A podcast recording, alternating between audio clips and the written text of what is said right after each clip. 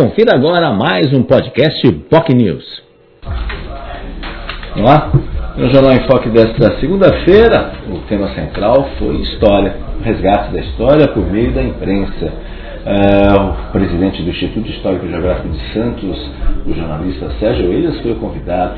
Ele falou do trabalho que vem sendo desenvolvido pelo Instituto no resgate de milhares e milhares de páginas ao longo dos últimos anos e a perspectiva aí para os próximos anos. Até o momento, 1,3 milhão de páginas já estão disponíveis no site da Biblioteca Nacional, páginas de periódicos daqui de Santos e da região como um todo, que já estão disponíveis. Mas, efetivamente, o trabalho ainda é longo. Faltam quase 2 milhões de páginas a serem disponibilizadas às pessoas. Em 2019, existiam só menos de mil páginas disponibilizadas.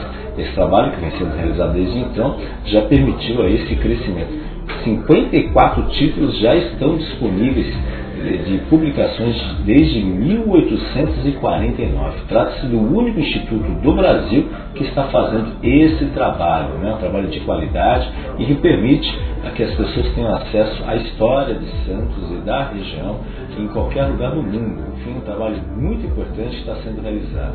Faltam ainda os jornais como o Diário, o próprio Cidade de Santos já está com 90% das páginas concluídas, o Boc News também, o Jornal do Boqueirão, agora Boc News também já tem aí quase 80% das páginas concluídas.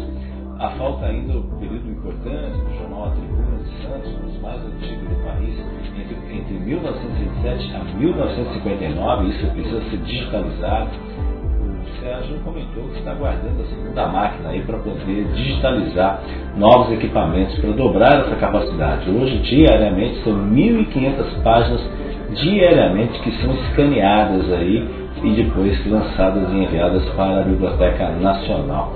A expectativa, com uma máquina só, é que esse trabalho seja concluído apenas em seis anos com duas máquinas, quando ela começar a operar, isso vai diminuir pela metade. Né? Então, ele inclusive citou aí uh, objeto de emenda parlamentar da deputada Rosana Vale. Uh, o jornal Diário dos Santos também está numa situação muito crítica, e isso de certa forma prejudica também o trabalho, porque vai demandar um tempo maior do que só a digitalização. É o período desse trabalho, de 1872 a 1932, vai ser um trabalho mais detalhado e isso, obviamente, para ser disponibilizado para as pessoas.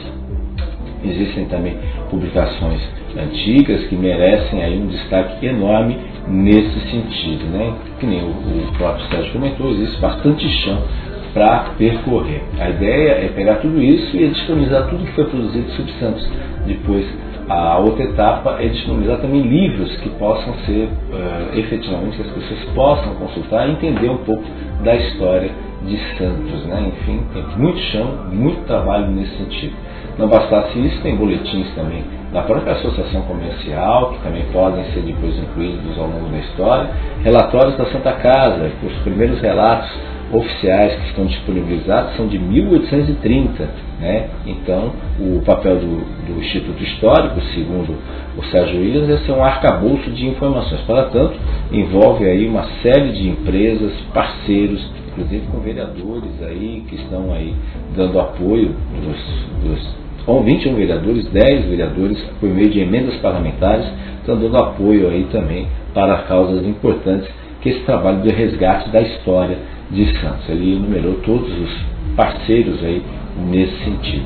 Falou também uh, do trabalho desenvolvido junto com a Hemeroteca, que, que na tentativa, obviamente, de colocar tokens que as pessoas possam consultar também os acervos lá na Hemeroteca Rodão Mendes Rosa, né, de forma digitalizada, o que facilitaria bastante também a consulta por parte das pessoas. Né, e falou também sobre o livro que ele está fazendo, deve concluir até o final do ano, deve ser lançado, sobre a Santa Casa de Santos, entre algumas curiosidades, aquela questão que a Santa Casa e Santos teria sido fundada efetivamente no dia 1 de novembro, por causa da, da, da, Santa Casa de Misericórdia de Todos os Santos, que é o dia de Todos os Santos, ele já viu que isso não procede, essa informação já está muito clara que não procede nesse sentido.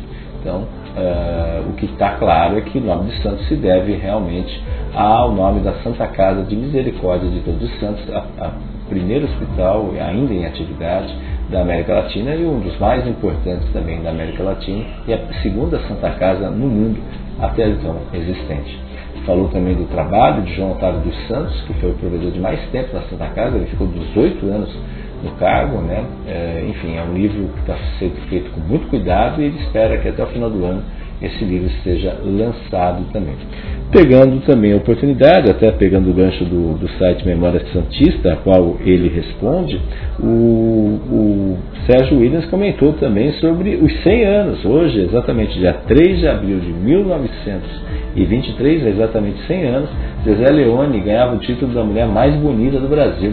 Ela conquistou o título de Sua Majestade a mulher mais bela do Brasil no primeiro concurso, onde participaram 319 candidatas, um concurso escolhido por fotografias, cujo destaque era a beleza anatômica, a formosura, a formosura da mulher. E o nome dela virou sinônimo de beleza.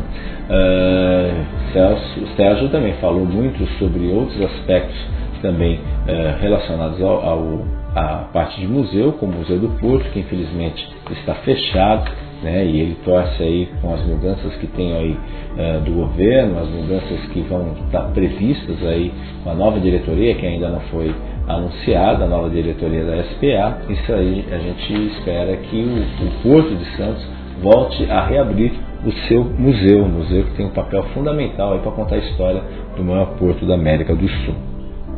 E também outras iniciativas que estão sendo feitas, como um projeto de digitalização que está sendo inaugurado, foi inaugurado agora recentemente também, foi inaugurado ali no, na José Menino, ali no emissário submarino, no, na homenagem feita à colônia japonesa também, onde é possível ver, usando o QR Code, ver aí o Kassato Maru, primeira embarcação que chegou aí trazendo os primeiros imigrantes japoneses em 1908. Enfim, são informações importantes, relevantes e outras tecnologias estão sendo implantadas. O Sérgio Williams é um fã de tecnologia. Inclusive, ele tem planos aí também com o famoso relógio, o relógio que ficava ali no Museu do Pelé, Museu do Café, desculpe, no Museu do Café, e esse relógio aí vai ter aí uma oportunidade de ser recolocado aí nesse sentido no seu devido lugar. Projetos e discussões estão sendo aí colocadas junto com o secretário de Desenvolvimento Urbano, Cláudio Farinello, inclusive, ambos terão conversas nesse sentido para ver a possibilidade de como fazer aí dentro do escopo do projeto do Parque Valongo ali, que vai ser instalado ali no Valongo, em Santos, uma oportunidade de revitalização daquela importante área da cidade de Santos. O Sérgio também falou aí das expectativas a respeito aí do Museu de Santos e os planejamentos, as ações que estão sendo feitas de acordo com, obviamente, a, a, a etapa e cada possibilidade do próprio Instituto, enfim, atividades que não faltam aí pelo presidente do Instituto Histórico e Geográfico de Santos, sempre atuando aí em defesa da memória da cidade de Santos e parabéns aí pela iniciativa, sempre uma iniciativa louvável, louvável porque à medida que a gente lembra da história da cidade, a gente reflete o nosso passado e antecipa o que virá pela frente também. Importante iniciativa que foi o tema central do Jornal em Foque desta segunda-feira. Se você quiser rever o programa ou assistir em primeira mão, você, se tiver uma Smart TV, pode ligar pelas suas redes sociais e assistir aí na sua Smart TV, pelo canal nosso no YouTube, youtube.com.br TV, nosso Facebook, facebook.com.br jornalbocnews. Também você pode nos acompanhar pelo nosso site, bocnews.com. Outra alternativa também interessante, caso você possa, a partir das 3 horas da tarde na TV com Santos, canal 8 da Vivo e canal 11 da NET, claro. Tenham todos um ótimo dia e uma ótima semana. Tchau, tchau. Você ouviu mais um podcast Boc News.